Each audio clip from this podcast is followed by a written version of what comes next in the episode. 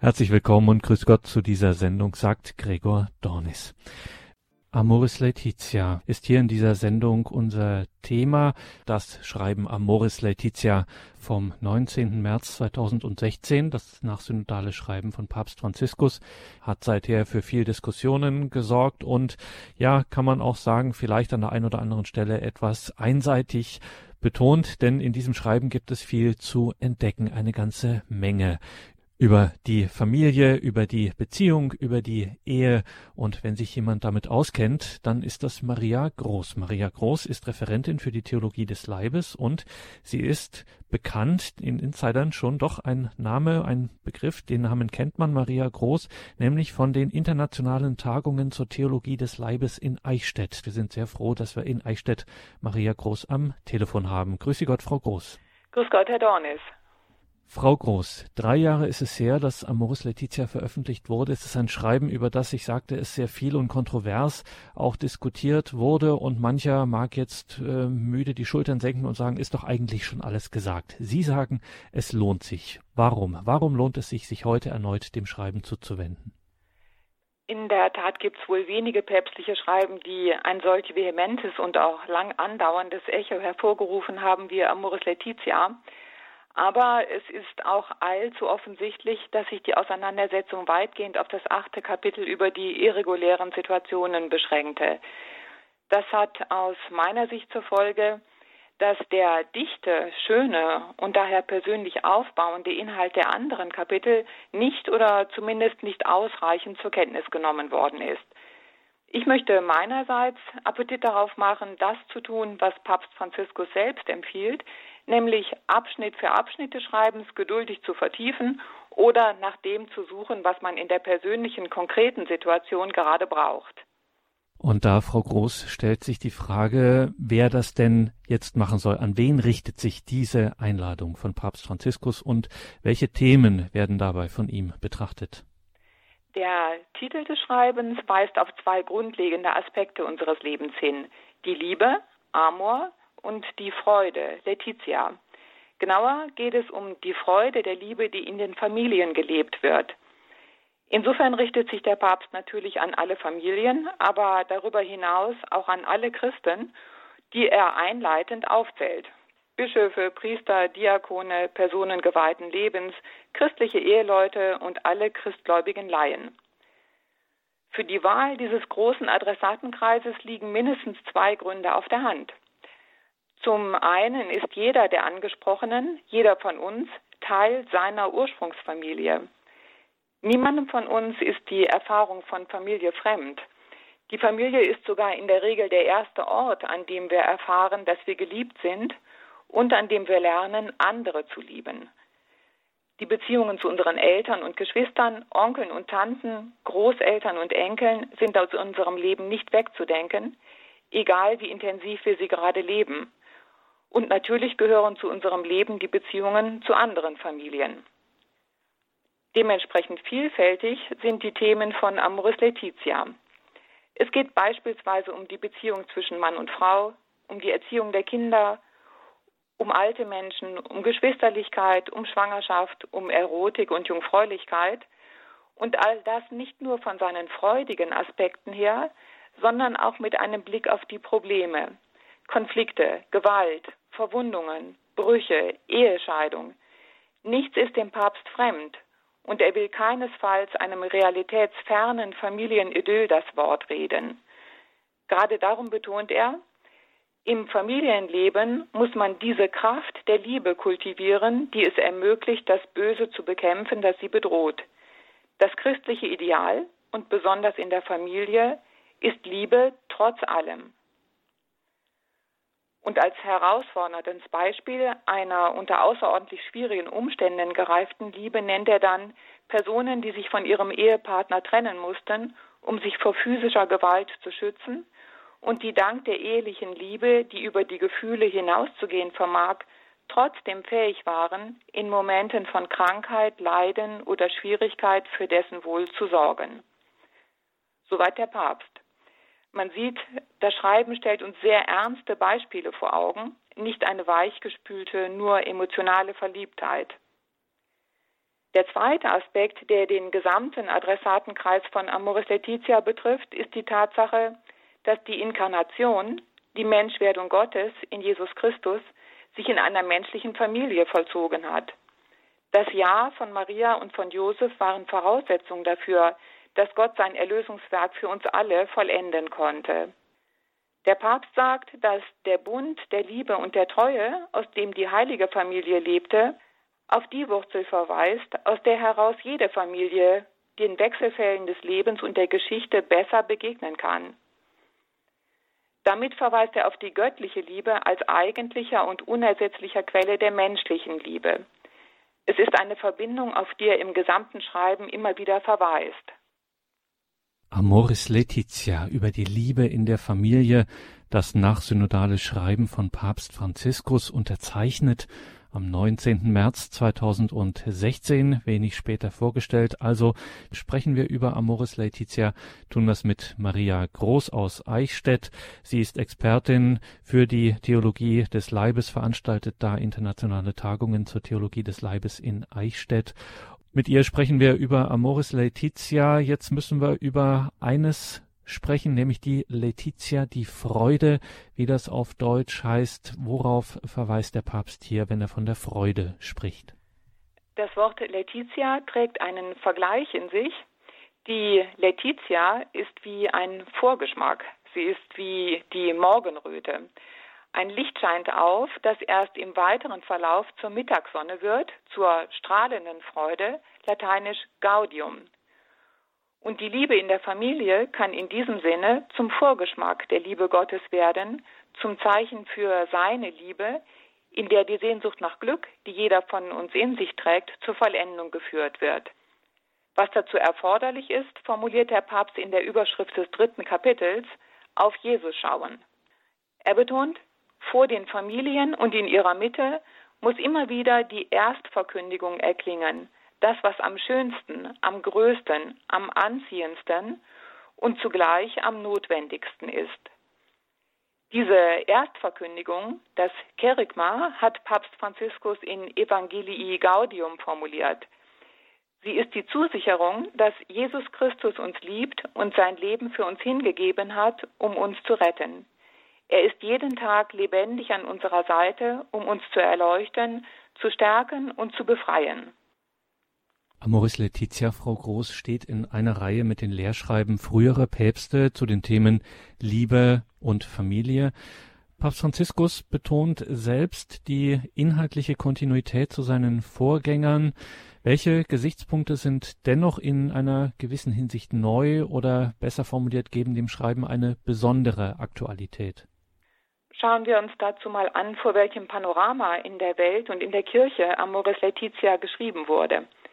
Die Älteren unter uns erinnern sich noch an das Schreiben von Johannes Paul II. über die Familie, Familiares Consortio, das 1981, also vor fast 40 Jahren, herauskam. Die Lehre der Kirche zu Ehe und Familie hat sich, wie Sie schon erwähnt haben, seitdem nicht grundlegend verändert, also warum dann ein neues Schreiben? Zumal wenn Papst Franziskus der Kontinuität zum heiligen Papst Johannes Paul II. auch dadurch Ausdruck gibt, dass er ihn rund 60 Mal in Amoris Laetitia zitiert. Den Grund hat Johannes Paul II. in Familiaris Consortio selbst benannt. Es ist ganz einfach der, dass die Kirche das unveränderliche und immer neue Evangelium Christi, und zwar als lebendige Wirklichkeit, an die Familien unserer Zeit, unserer Welt herantragen muss. Und diese Welt hat sich enorm verändert, sowohl in ihrer äußeren Gestalt als auch im Denken, das in unseren Gesellschaften vorherrscht. Da müssen Sie uns Beispiele nennen, Frau Groß. Ich möchte es an zwei grundlegenden Entwicklungen verdeutlichen. Die erste Entwicklung betrifft unsere Haltung zu Sexualität, zu unserem gesellschaftlichen Zusammenleben und zu unserer geschlechtlichen Identität. 1981, eben als familiäres Konsortio herauskam, stand man durch die etwa 20 Jahre zuvor auf den Markt gekommene empfängnisverhütende Pille und aufgrund der sexuellen Revolution der 68er Zeit schon vor deren anfänglichen Konsequenzen. Die Trennung der Sexualität von der Fruchtbarkeit hatte beigetragen zu einer Mentalität, in der Fruchtbarkeit, Bindung und Treue nicht mehr in ihrem vollen Wert für den Aufbau der Person anerkannt wurden. Heute stehen wir vor sehr viel weiterreichenden Fakten. Die Elternschaft und der Vorgang der Zeugung werden immer mehr voneinander getrennt. Die Reproduktionstechnik arbeitet an einer vollständigen Trennung, nämlich daran, aus dem genetischen Material zweier Menschen in Labor und künstlicher Gebärmutter neues Leben entstehen zu lassen. Diesem Laborwesen können wir noch nicht auf der Straße begegnen, aber die Diskussion über die Schritte dahin, wie Eizell- oder Samenspende, Leihmutterschaft und die Finanzierung von all dem, füllen die Schlagzeilen. Das ganze Phänomen ist Ausdruck einer Wahrnehmung von Menschen, die de facto leugnet, dass der Mensch eine ursprünglich aus der Liebe hervorgehende Bindung braucht, ein Du, mit dem er zutiefst verbunden ist. Darüber hinaus werden Bindungen, die mit Sexualität und Zuneigung verbunden sind, heute oft wie Konsumgüter betrachtet und für die Befriedigung individueller Bedürfnisse in kurzzeitigen Beziehungen verbraucht. Man gibt ihnen nicht mehr die Bedeutung, die Person aufzubauen und zu ihrer Vollendung beizutragen.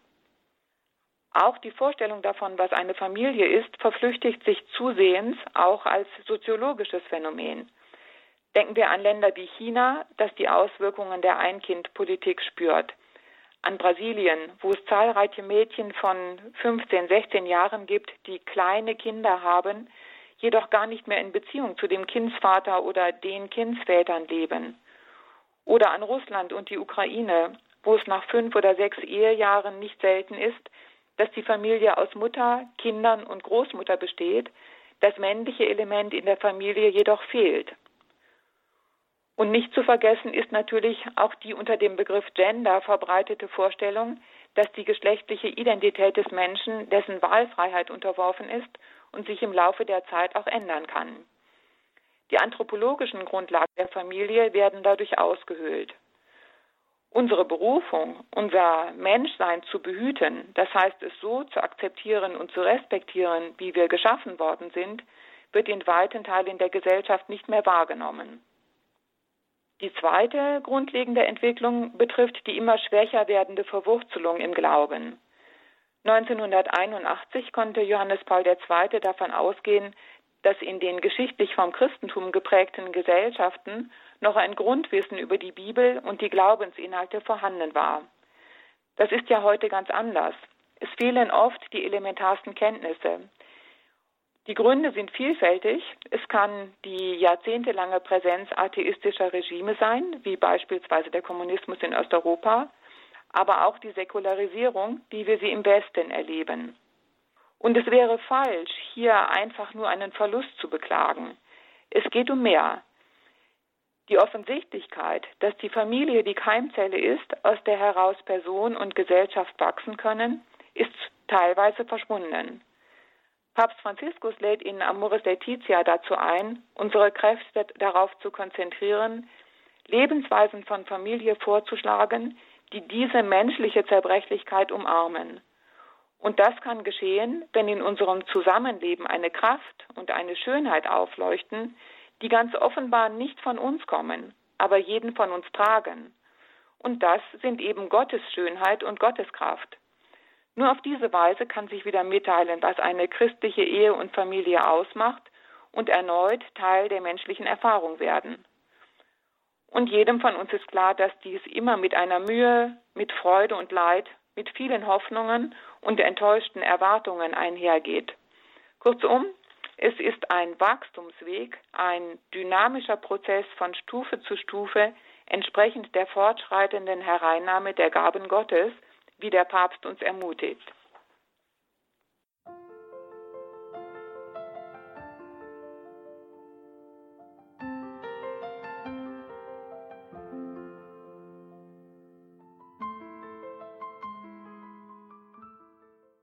Amoris Laetitia über die Liebe in der Familie. Dieses Schreiben, unterzeichnet vom 19. März 2016, das nachsynodale Schreiben von Papst Franziskus, ist heute am Jahrestag, am dritten, unser Thema. Wir sind verbunden mit der Expertin für die Theologie des Leibes und Vorstandsvorsitzende von Knotenpunkt Begegnung verbindet e.V. Maria Groß in Eichstätt.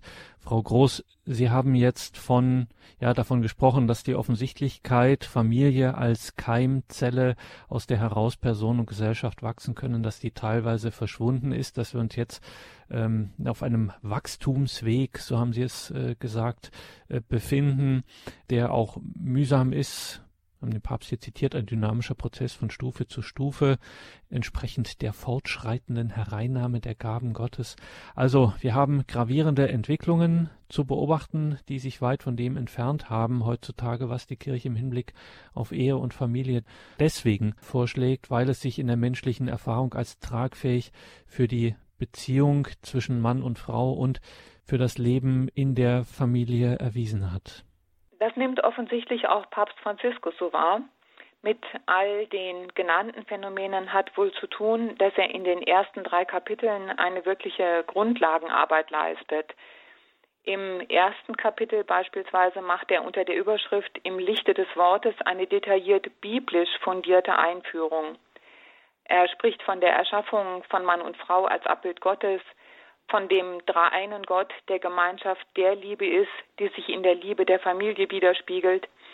Er beschreibt die Begegnung zwischen Adam und Eva als eine Begegnung zwischen einem Ich und einem Du, in dem die Liebe Gottes aufscheint. Und die Kinder sind Gabe und Geschenk Gottes, die einen ganz eigenen Lebensweg vor sich haben, der nicht von den Eltern oder anderen Personen vereinnahmt werden darf. Gott wird als Gefährte auf einer Reise beschrieben, bei der zu den Früchten der Liebe auch Barmherzigkeit und Vergebung gehören. Papst Franziskus möchte also ganz offensichtlich, dass wir genau dies wieder hören. Und ich frage, äh, tut uns das nicht wirklich gut? Stärkt es uns nicht, diese Liebe Gottes zugesprochen zu bekommen? Befähigt es uns nicht, im Alltag die Spuren dieser Liebe besser erkennen zu können? Ich zumindest kann auf alle diese Fragen mit Ja antworten. Das zweite Kapitel beschreibt die Wirklichkeit und die Herausforderungen der Familie heute. Hier geht es zum einen um einen Realismus in der Wahrnehmung der tatsächlichen Probleme. Nur einige Beispiele seien hier zitiert. Der ausufernde Individualismus, die Flüchtigkeit von Bindungen, die Überbetonung persönlicher Zielsetzungen, Armut, Einsamkeit, sexuelle Ausbeutung von Kindern, Missbrauch jeder Art, Kriminalität, Drogenabhängigkeit, erzwungene Migration, Behinderung, Altern, unzureichende Rechte für Frauen. In all dem steckt ein geistlicher Aspekt. Es sind genau diese Ereignisse der Geschichte, diese konkreten Lebensumstände, die der Vertrautheit mit Gott nicht im Wege stehen, sondern uns helfen, die Stimme Gottes zu vernehmen und uns tiefer in das Geheimnis von Ehe und Familie einführen zu lassen. Die Antworten auf all die genannten Probleme müssen natürlich differenziert erfolgen, doch als Grundprinzip führt Papst Franziskus an, in den schwierigen Situationen, welche die am meisten Bedürftigen erleben, muss die Kirche besonders achtsam sein, um zu verstehen, zu trösten, einzubeziehen und sie muss vermeiden, diesen Menschen eine Reihe von Vorschriften aufzuerlegen, als seien sie felsenstark. Hier klingt implizit das Bild von der Kirche als Feldlazarett an, das Papst Franziskus häufiger verwendet. Für ihn ist die Aufmerksamkeit auf die spezifische, gebrochene, verletzte Situation des Einzelnen immer vorrangig. Unsere Zuwendung und Bereitschaft zu teilen ist gefragt nicht unser Anspruch, dass der andere vernünftiger oder regelkonformer leben sollte. Es geht ganz einfach darum, Barmherzigkeit zu leben. Sie ist ja in ihrer Vollständigkeit eine Eigenschaft Gottes, aber wir sind dazu berufen, sie in unserem Leben nachzuahmen, immer mehr zu verwirklichen. Es folgt dann im dritten Kapitel unter dem Titel Auf Jesus schauen eine Beschreibung der Berufung der Familie. Sie enthält zahlreiche Bezüge zu Konzilsdokumenten und anderen Lehrschreiben aus der zweiten Hälfte des 20. Jahrhunderts, also alles relativ jung. Ich habe mich gefragt, woher das kommt und dazu einen Vortrag von Weihbischof Martinelli aus Mailand gehört. Er führte aus, dass die Wahrnehmung der Ehe als eigenständigem Berufungsweg neben demjenigen zur Jungfräulichkeit noch gar nicht so lange präsent ist. So richtig Eingang gefunden habe sie erst seit dem Zweiten Vatikanischen Konzil und weiter vertieft worden sei sie durch Johannes Paul II. Freilich gebe es auch frühere Quellen, aber eben nicht viele. Sodass laut Martinelli hier ein Nachholbedarf besteht, der zusätzlich auch die Notwendigkeit umfasst, die Bedeutung der Geschlechterdifferenz besser zu verstehen. Papst Franziskus betont, dass die Eheleute in ihrer gegenseitigen Liebe die Berufung zur Heiligkeit leben und bringt dann die zentrale Auffassung der Kirche von der Ehe als Sakrament auf den Punkt. Was meint genau Sakrament der Ehe? Franziskus sagt, das gegenseitige sich Gehören der Eheleute macht die Beziehung Christi zur Kirche sakramental, also zeichenhaft, gegenwärtig und greifbar, erkennbar. Die Ehe ist also mehr als eine Naturgegebenheit oder eine rechtliche Vereinbarung. Sie ist eine Berufung, ein Geschenk Gottes an genau dieses Paar. Sie ist eine Antwort auf den besonderen Ruf Gottes, die eheliche Liebe als unvollkommenes Zeichen der Liebe zwischen Christus und der Kirche zu leben. Und daher muss die Entscheidung zu heiraten und eine Familie zu gründen Frucht einer Prüfung der eigenen Berufung sein. Dann tritt Christus selbst in die Beziehung zwischen den Eheleuten ein, um ihrer Liebe und ihrer Vergebungsbereitschaft Kraft in einer Weise zu geben, dass Christus selbst und seine liebende Beziehung zur Kirche sichtbar und erfahrbar wird. Das Kind kommt nicht von außen zu der gegenseitigen Liebe der Gatten hinzu, sondern es entspringt im Herzen dieser gegenseitigen Hingabe. Und kein Geschlechtsakt kann diese Bedeutung bestreiten, auch wenn aus verschiedenen Gründen nicht immer tatsächlich neues Leben gezeugt werden kann. So lesen wir es in Amoris Laetitia, dem nachsynodalen Schreiben von Papst Franziskus, das uns heute noch einmal vorgestellt wird von Maria Groß aus Eichstätt. Am 19. März 2016 ist dieses Dokument ja von Papst Franziskus unterzeichnet worden. Frau Groß, insbesondere wenn wir über die Liebe in der Ehe sprechen. Dann geht sofort bei Profi-Christen der Hymnus des heiligen Paulus äh, aus dem ersten Korintherbrief an das sogenannte Hohe Lied der Liebe im Neuen Testament, wie man es auch nennt. Und in diesem Hymnus spricht er der Liebe zahlreiche sehr anziehende Merkmale zu. Langmut, Güte, Treue, Zurückhaltung, Bescheidenheit, Wahrheitsliebe, Hoffnung und Standhaftigkeit. Die Betrachtung dieses Hymnus steht jetzt bei Amoris Laetitia im Mittelpunkt des vierten Kapitels. Was kann man denn dazu sagen? Was sagt Papst Franziskus hier? Dieses ist das einzige Kapitel, so wurde mir gesagt, das vollständig direkt aus der Feder von Papst Franziskus stammt. Und an seinem Beginn steht die Aussage des Apostels Paulus, wenn ich alle Glaubenskraft besäße und Berge damit versetzen könnte, hätte aber die Liebe nicht, wäre ich nichts.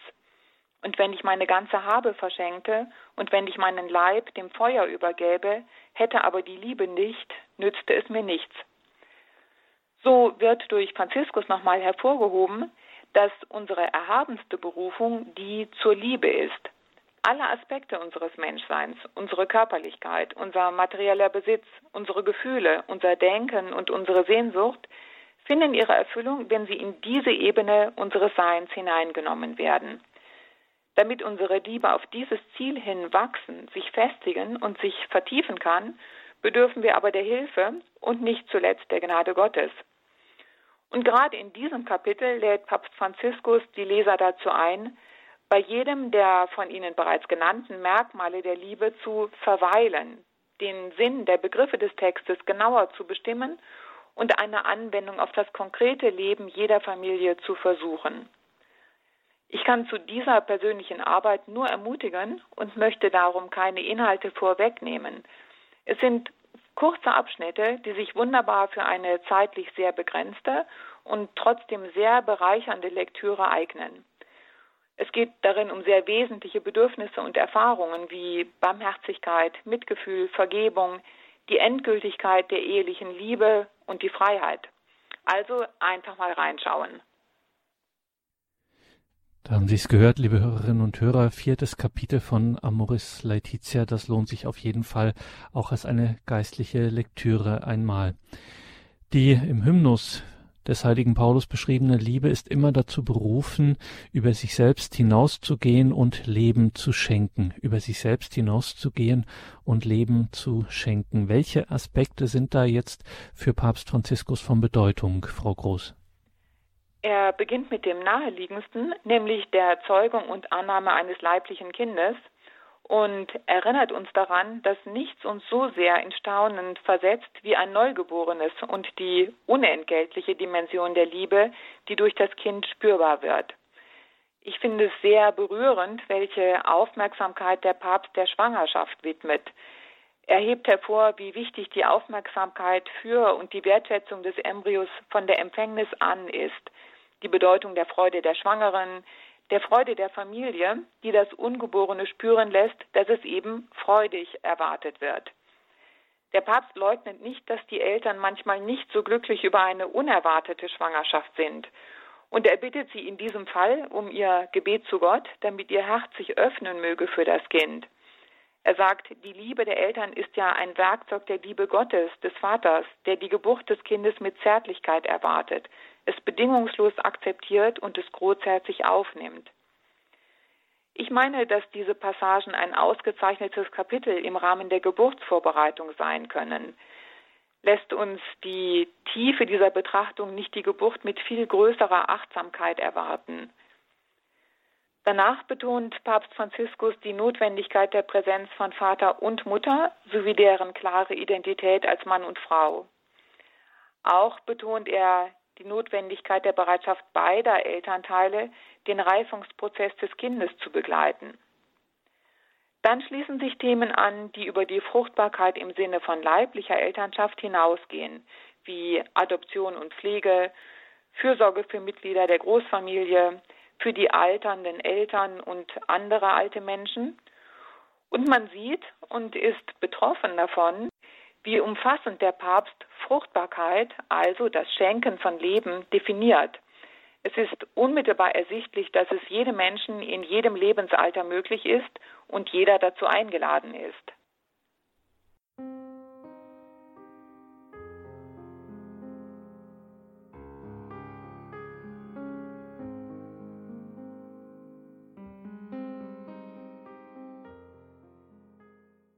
Amoris Laetitia, das nachsynodale Schreiben von Papst Franziskus, ist hier in dieser Sendung unser Thema.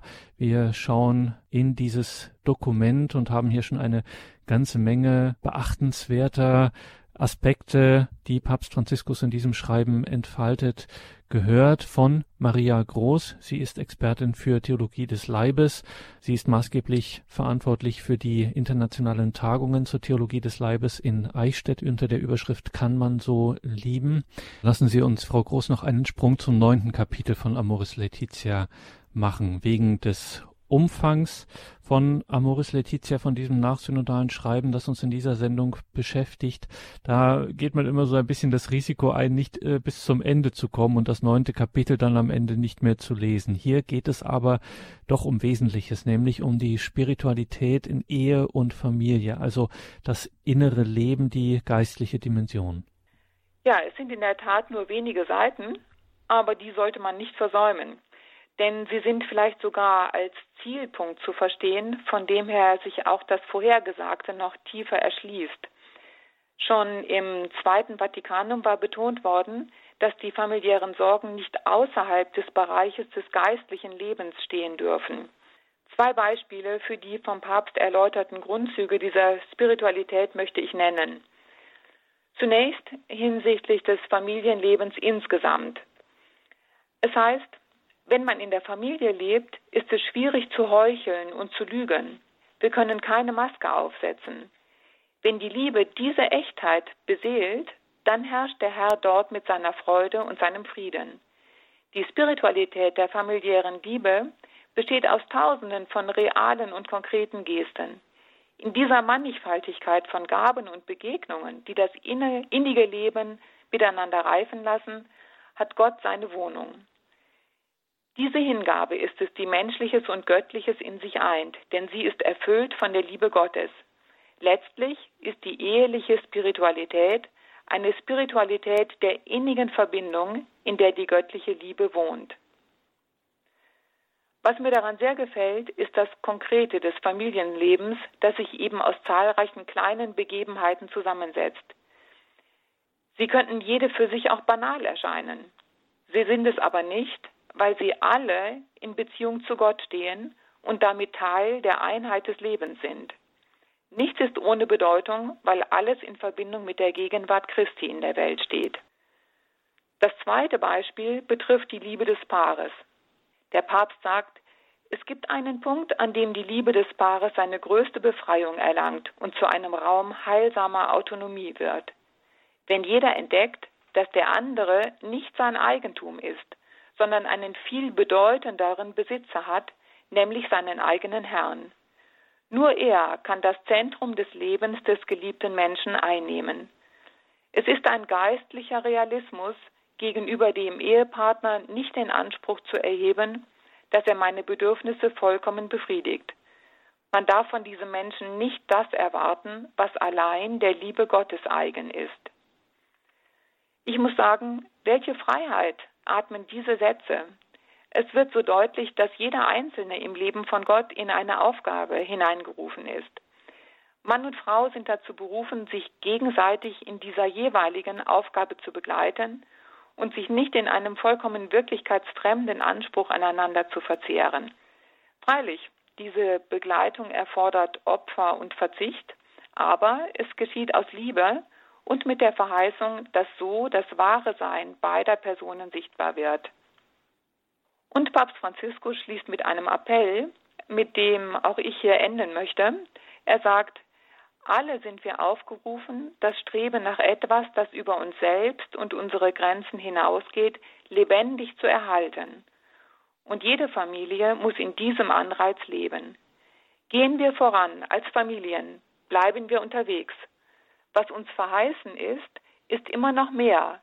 Verzweifeln wir nicht an unseren Begrenztheiten, doch verzichten wir ebenso wenig darauf, nach der Fülle der Liebe und der Communio zu streben, die uns verheißen ist. So der Schlussappell von Papst Franziskus in Amoris Laetitia.